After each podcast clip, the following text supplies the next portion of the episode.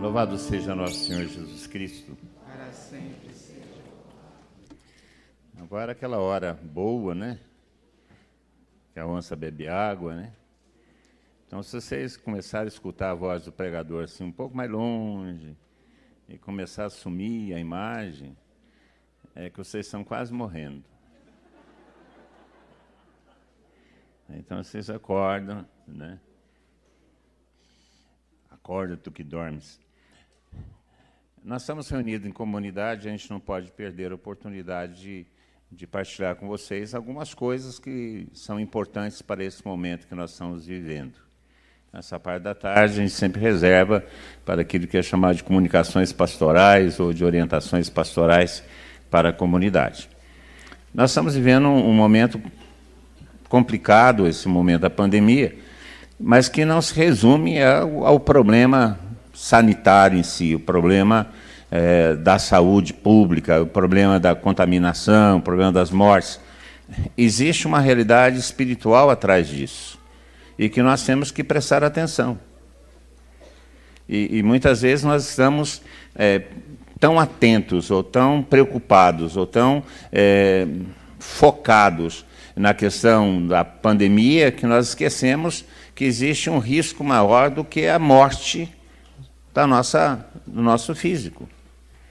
O Senhor fala: tenham medo daqueles que matam a alma, não daqueles que matam o corpo.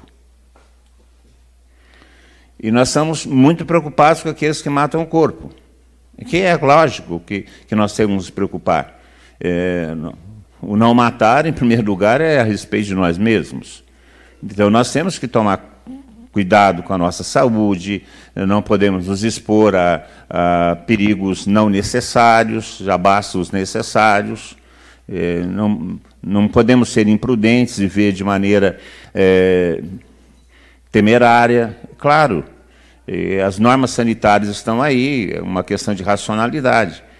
Mas, por outro lado, nós não podemos nos esquecer que existe uma vida espiritual que nós temos que dar conta.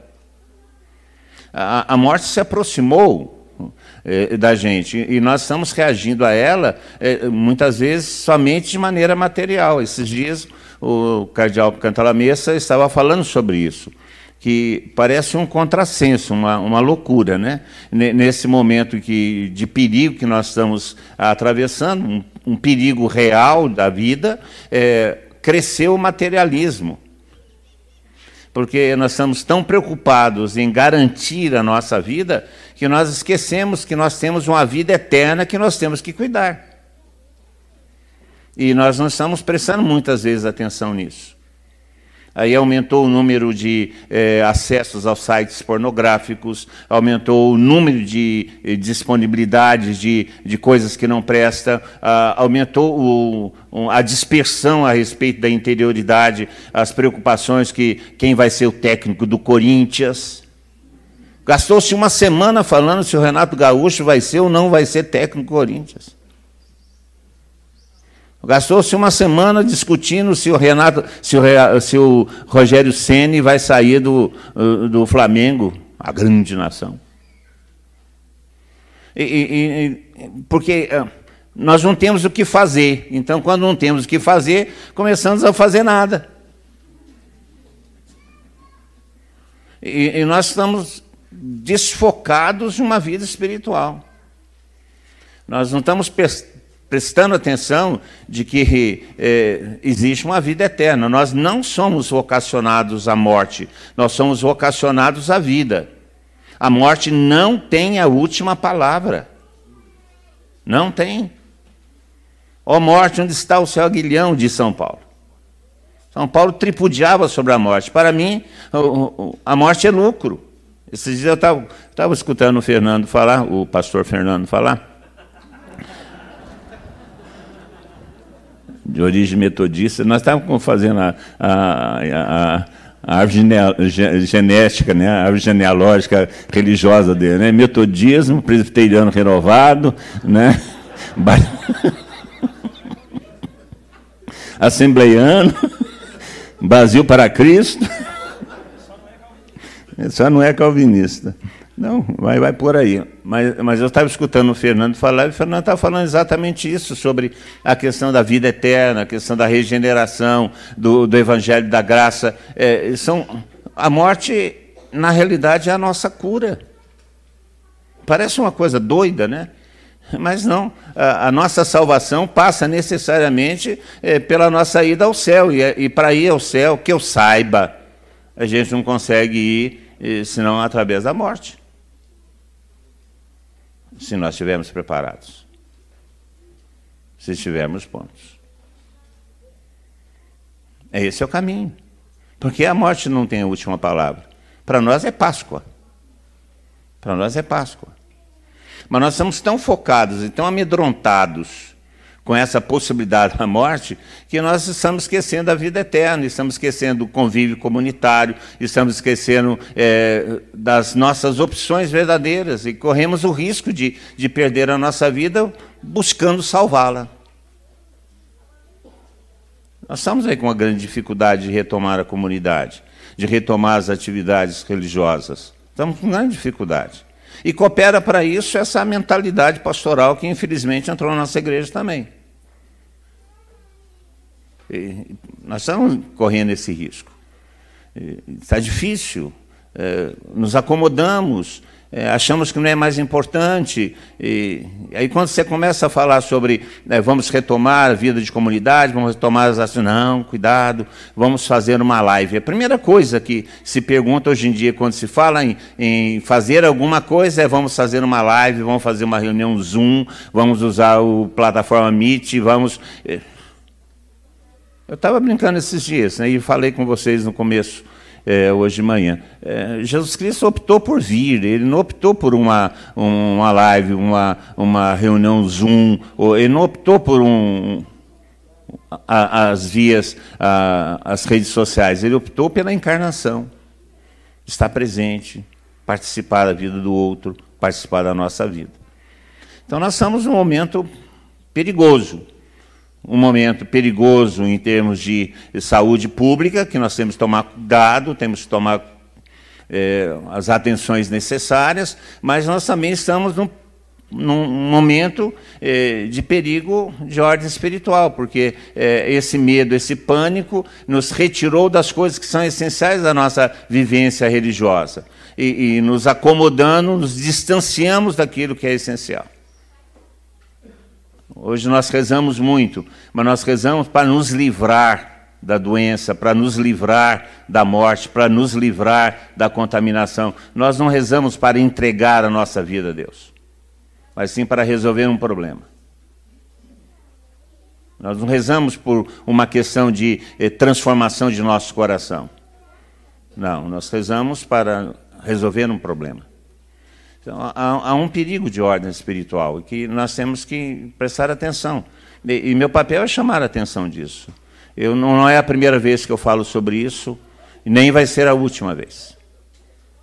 Nesses últimos é, encontros de liderança, eu repetir isso a, a cada setor, eu repetir é, essa atenção, essa exortação. Temos que prestar atenção na nossa vida espiritual. E isso está fundamentado num texto que está no Evangelho de Marcos, no capítulo 13, último versículo do capítulo 13 do Evangelho de Marcos, versículo 37. Jesus Cristo narra uma parábola a respeito da vigilância. Fala sobre o homem que viajou e deixou a casa e, a, na responsabilidade de alguns servos e mandou que eles vigiassem e de repente volta o Senhor, que ele não sabe, de repente, eles podem estar dormindo. Daí o Senhor conclui essa parábola, esse, essa exortação, dizendo: O que eu vos digo, está falando com os seus discípulos, o que eu vos digo, eu digo a todos.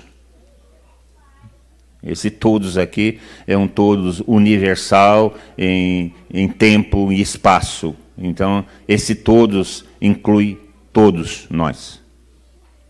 Não é só aquele todos, é todos nós. O que eu vos digo, eu digo a todos: vigiai. Vigiai. Por que, que nós temos que vigiar? Nós temos que vigiar por dois motivos. Porque nós não sabemos a hora de nossa morte e não sabemos que hora que o Senhor vem. Não sabemos. Então, a atitude fundamental nossa é a atitude de vigilância. Prestar atenção em nossa vida. Porque não sabemos a hora que o Senhor virá e não sabemos a hora que Ele virá nos colher. Não sabemos. E por isso a atitude fundamental nossa é vigilância. Vigilância sobre o quê? Sobre nossa vida. A vigilância tem três aspectos. Primeiro, vigilância é prestar atenção. Será que nós estamos atentos à nossa vida?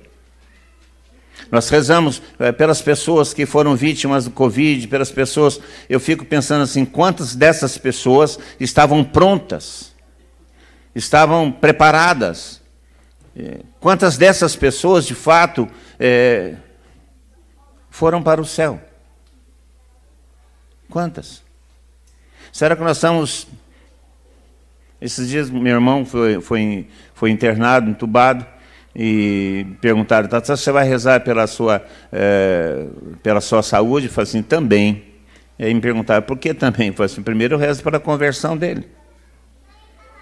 Que ele tenha a oportunidade de ter um ato de reflexão, que ele tenha consciência de sua vida e que ele se coloque diante de Deus e se arrependa dos seus pecados. E se por acaso ele fizer isso e, sinceramente se arrepender, nós sabemos que Deus perdoa, aí ele pode morrer. Porque nós temos que, que, saber que é isso que vai acontecer conosco. Eu quero dizer, já disse isso para os outros que estavam aqui nesses encontros que nós tivemos. Eu quero dizer para vocês uma coisa que talvez vocês não saibam: todos nós vamos morrer. Todos nós. Então nós temos que vigiar. Pode ser que o Senhor venha hoje à noite. Aliás, eu gostaria. Porque assim já resolvia logo isso, né? Já pensou, nós tudo? Se o Senhor viesse agora, nos apanhasse aqui reunidos, louvando a Deus, e nos arrebatasse para o céu, esse é um discurso bom para você fazer, Fernando. Já pensou? Que beleza. Mas não sabemos, pode ser. Nós não sabemos a hora, por isso nós temos que estar vigilantes, porque não sabemos a hora, temos que prestar atenção em nossa vida. Atenção, atenção. Segunda coisa que a vigilância significa é a prontidão, estar prontos. A, a hora que o Senhor chamar é essa hora mesmo. É aquele, aquele espírito pascal que nós encontramos é, na, na fundação da Páscoa, quando o cordeiro foi sacrificado e seu sangue passado sobre os umbrais das portas para salvar os, aqueles que, que estavam ali é, na passagem do anjo da morte. E então, aquele cordeiro era comido é, com eles de pé, com os, os rins cingidos, prontos para sair em viagem, porque é, eles estavam em passagem, porque o Senhor estava passando, então eles têm que estar prontos, a prontidão. Isso é um sentido de vigiar também, a prontidão. A prontidão. Eu gostaria de, de saber a hora que o Senhor me chamou para estar pronto. Porque nós temos que estar pronto. Não, não podemos ser igual a mulher de Ló, que sai e depois olha para trás e vira estátua de sal. Aliás, essa é uma experiência que nós casados temos. Né? Toda vez que você vai sair, quando você está na porta, a mulher esqueceu alguma coisa.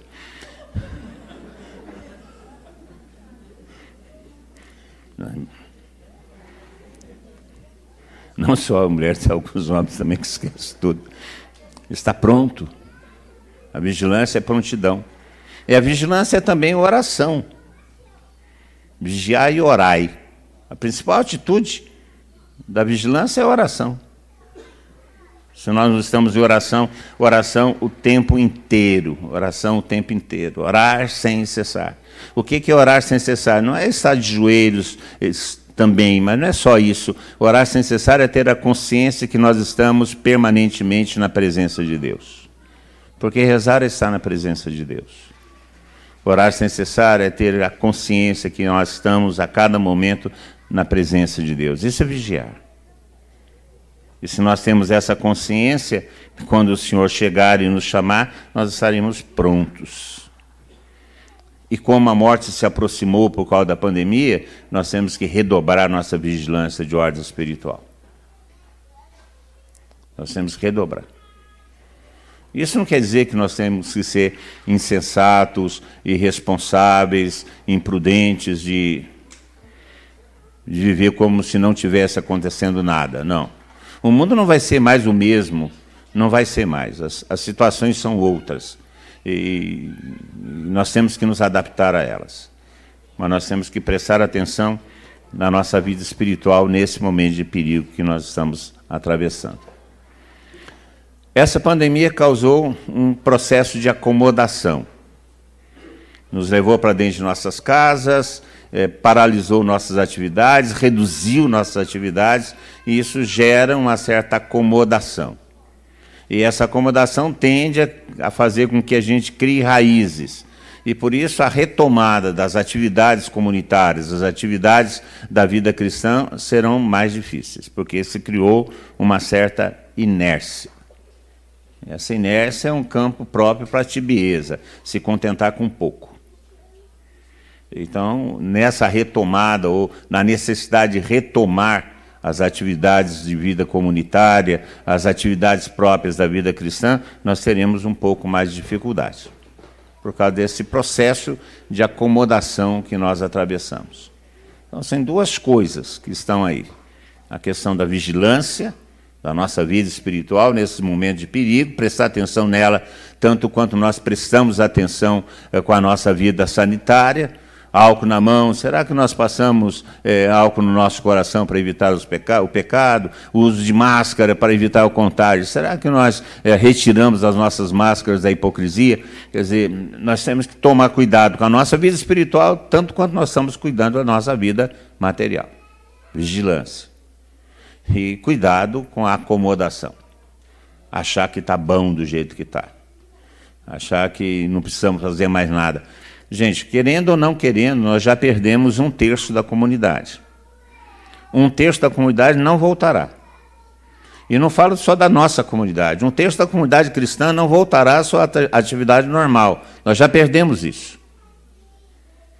Porque as pessoas se acomodaram. E houve um processo de favorecer a acomodação.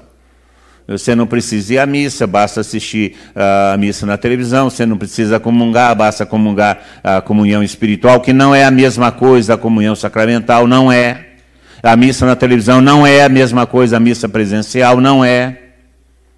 Agora, esses dias, nós tivemos até uma confissão comunitária via live. Com absolvição e tudo.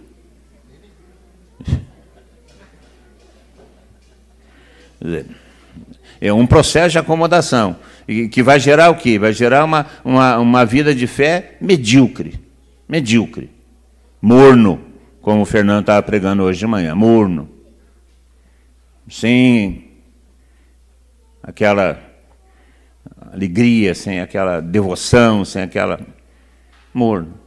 Então são duas coisas que eu tenho chamado a atenção da comunidade. De um lado, prontidão ou acomodação. Do outro lado, a vigilância.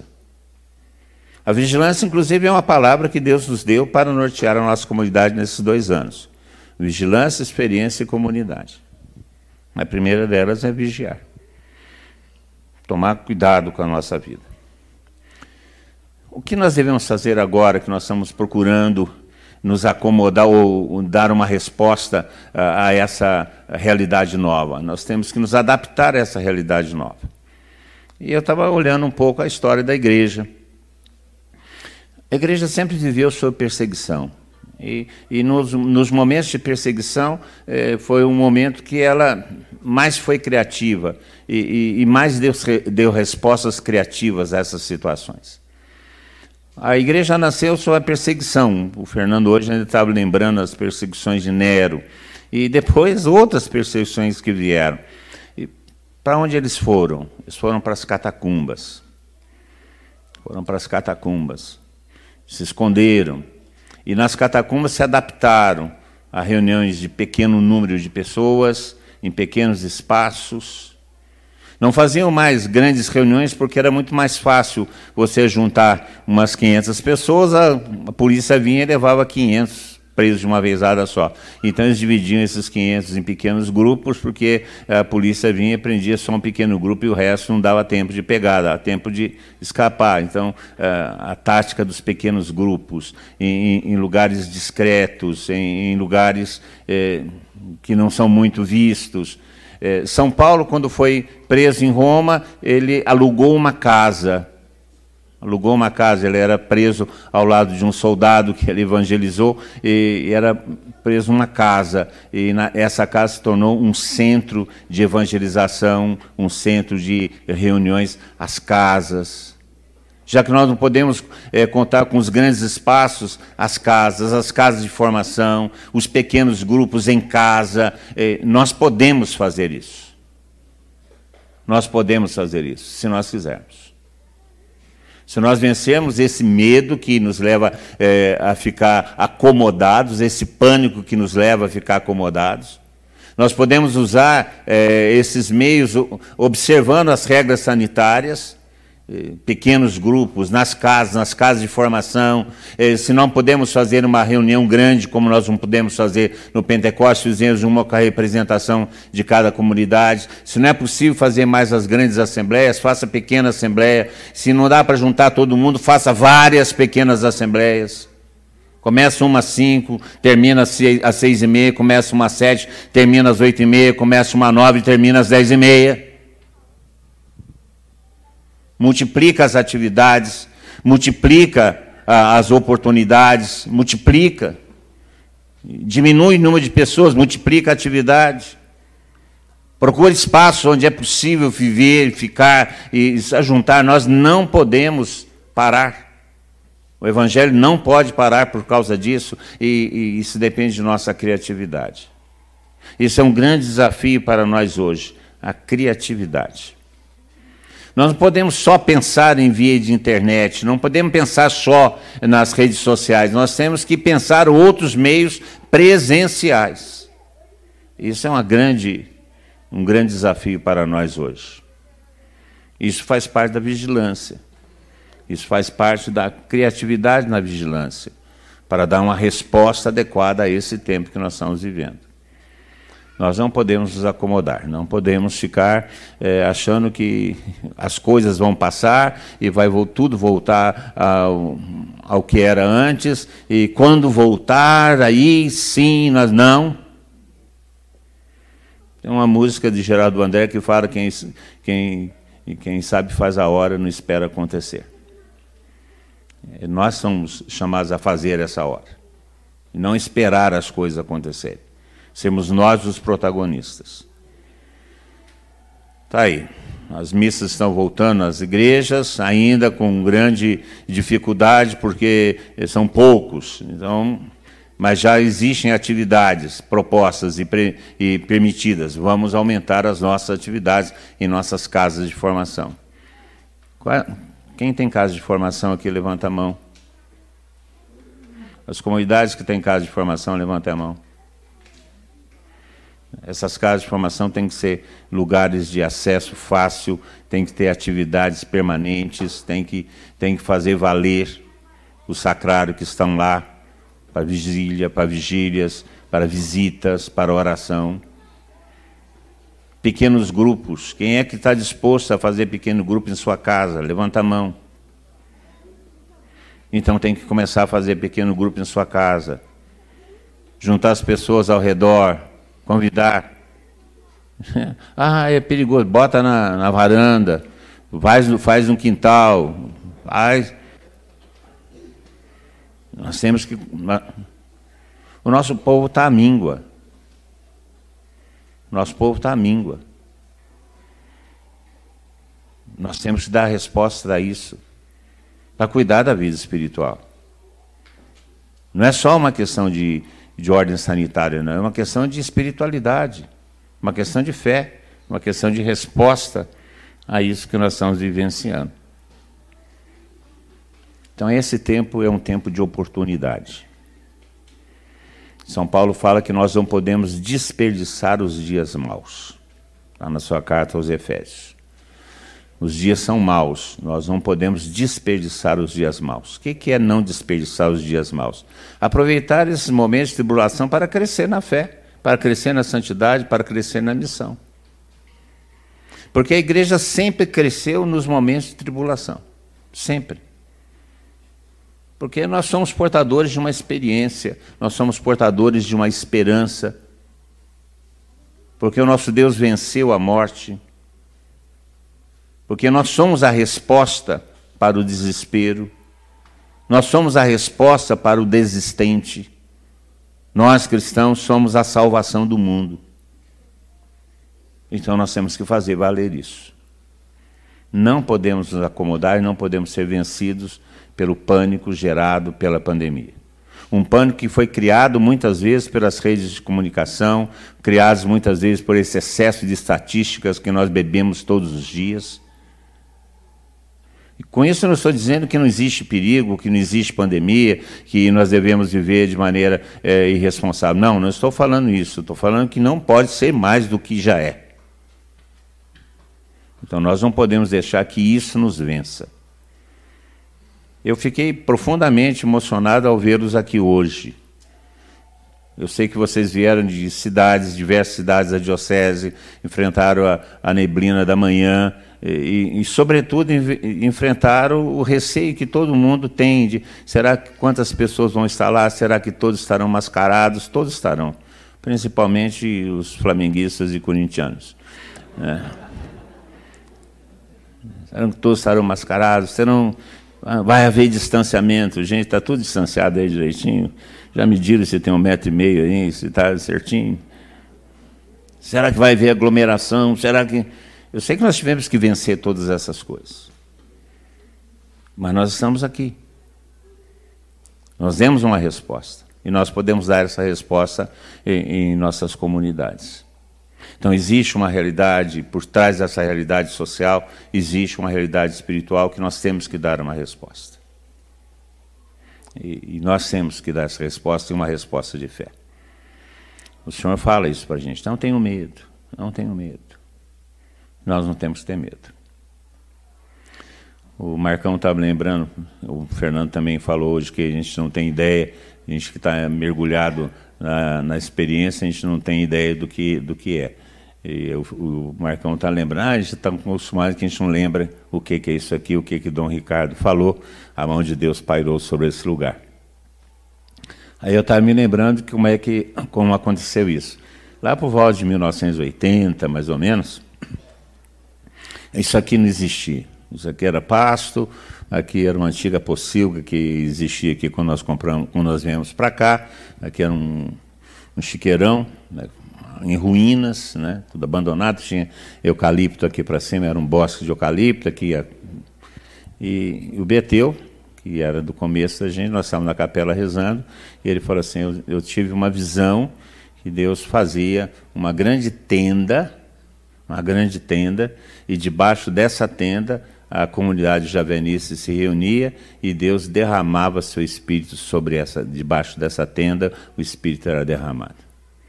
Aí quando nós fizemos esse, esse galpão, essa, essa profecia veio de novo. Está pronta a tenda, e se a tenda está pronta, vale a profecia. O Espírito de Deus é derramado aqui dentro. E aí vem o bispo e fala: a mão de Deus pairou sobre esse lugar. Essa é uma experiência que nós temos que fazer valer. Eu penso que não é só aqui. A Javenice, dentro da Diocese de Pouso Alegre, nos extramuros, é um lugar abençoado de Deus. E Deus tem propiciado a nós da Javenice sermos esse serviço de esperança, esse serviço de comunidade, essa presença consoladora de Deus entre nós. E nós temos que fazer valer isso.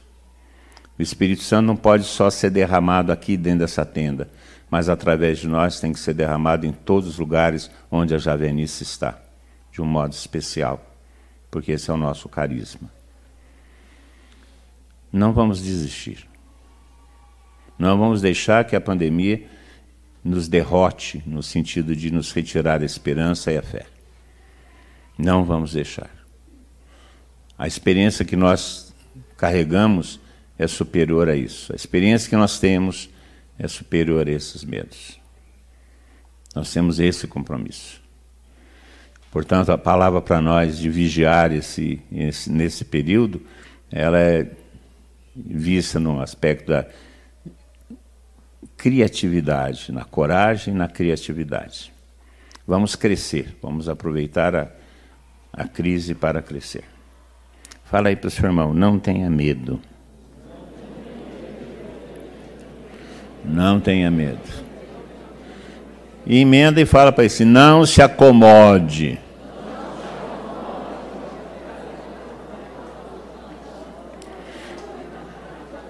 Amém. Vamos rezar, vamos ficar em pé e vamos rezar. Vamos pedir ao Senhor Jesus Cristo que nos dê a coragem e a criatividade necessária para esse tempo que nós estamos vivenciando. Feche seus olhos, põe a mão no seu coração. Senhor, nós estamos na tua presença. É aqui nesse lugar que nós queríamos estar. Estamos na tua presença, Senhor. Fala ao nosso coração, porque nós queremos ouvir a sua voz. Toca, Senhor, nosso coração.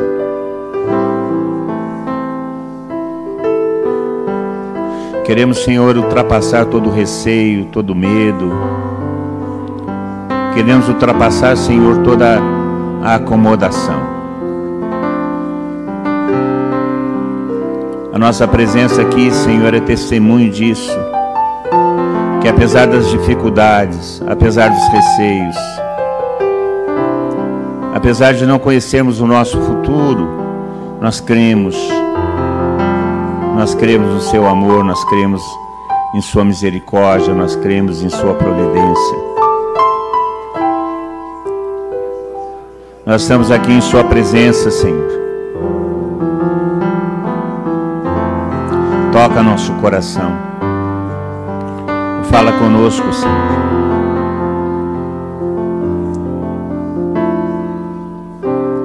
Não queremos, Senhor, colocar resistência nenhuma Queremos, Senhor, entregar o nosso coração verdadeiramente.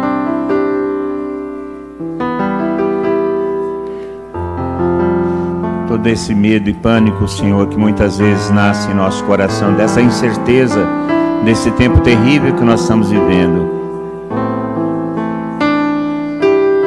Mas nós queremos colocar a nossa vida, a nossa confiança em Suas mãos. Dê-nos, Senhor, a criatividade, dê-nos, Senhor, a inteligência para sermos criativos. Para darmos uma resposta, Senhor, a esse tempo, a esse momento. Nós cristãos, Senhor, somos a esperança e a salvação desse mundo. Por isso, Senhor, capacita-nos com teu Santo Espírito Senhor, nós estamos na tua presença, Senhor. Para te adorar, para louvar o seu nome, para bendizê-lo.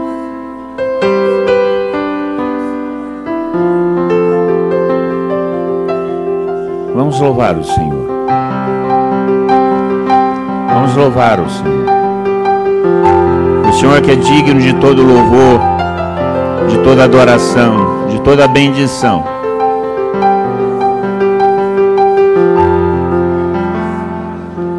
Nós estamos em tua presença, Senhor, para louvá-lo, para bendizê-lo, para adorá-lo.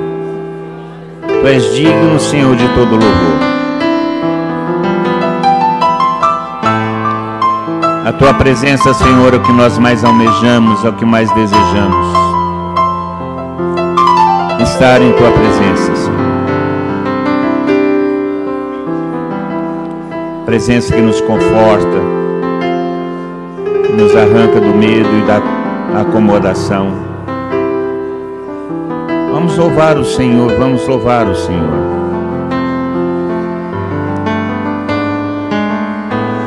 Permita que seu coração seja tocado pela graça e louve ao Senhor.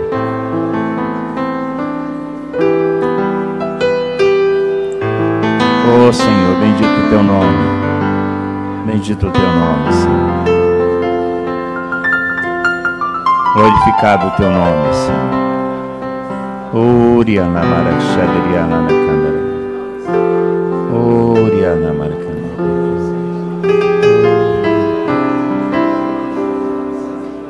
Deixa que o Espírito Santo te inspire a oração, o louvor, o canto.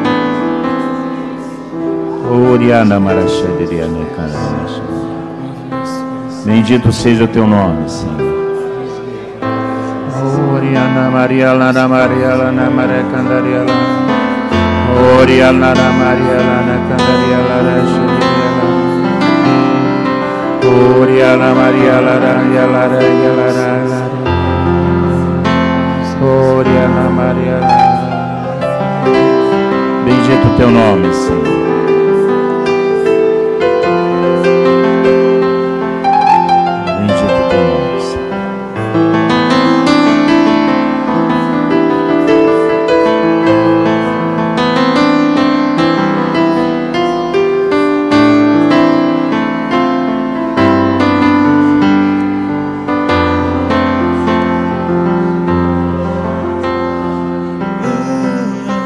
Senhor prometeu que nos daria seu Espírito Santo.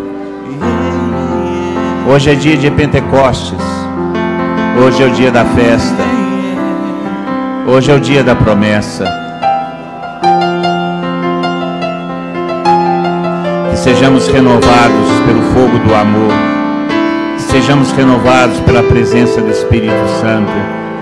Hoje é dia de Pentecostes. E nós estamos na presença do Senhor. Senhor, ó Senhor. Bendito o teu nome, Senhor. Louve o Senhor, louve o Senhor. Louve o Senhor, louve o Senhor. Adorado, glorificado, bendito. O teu nome, Senhor, para sempre. Oriana Maria Lara Maria Lara Sharia Oriana Lara Maria Lara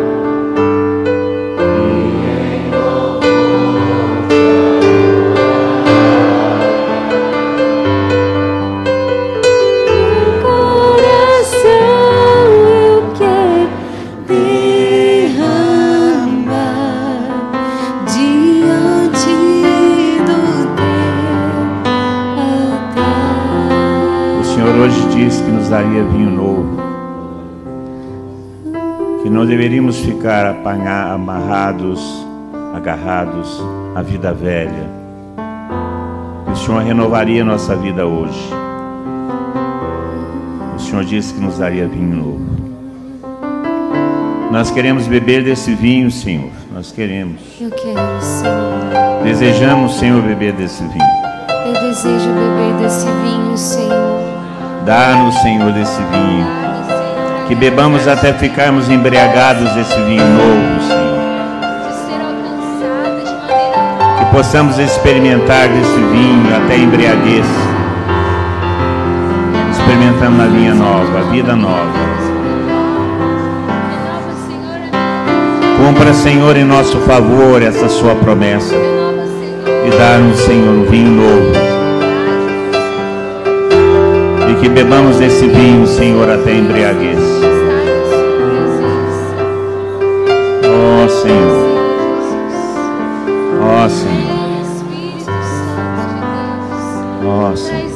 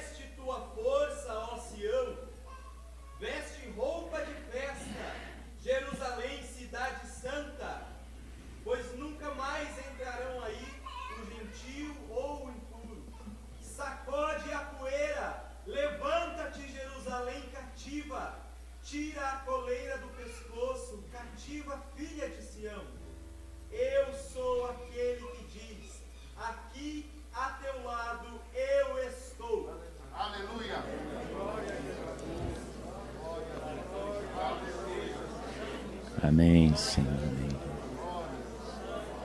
Amém, Senhor. Amém, Senhor. Ora. Bendito o teu nome, Senhor. Bendito o teu nome, Senhor. Bendito, Senhor. Beijo, Senhor.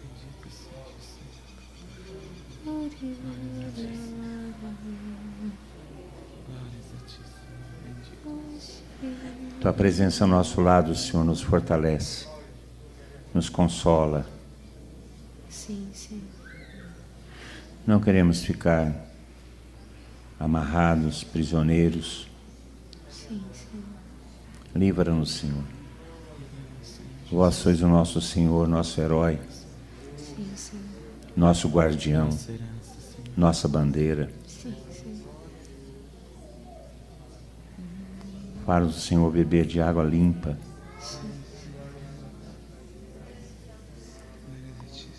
Senhor, nosso rochedo.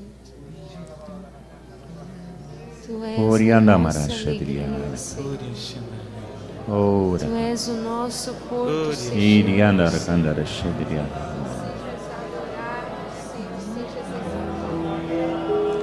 Oriana Marachadriana. Ora.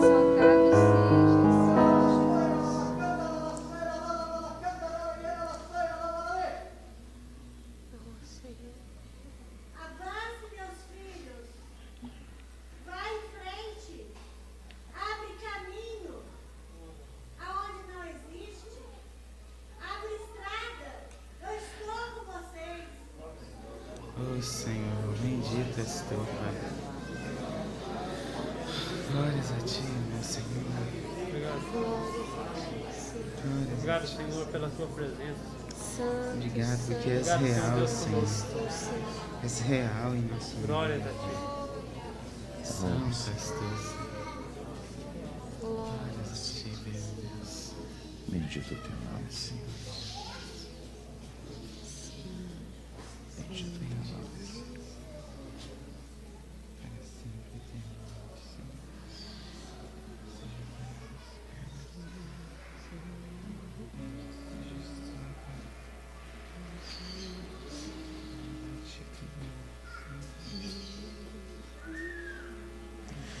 Nós te agradecemos, Senhor. Nós te bendizemos por todos os benefícios, por toda a graça, por toda a misericórdia, por todo o favor.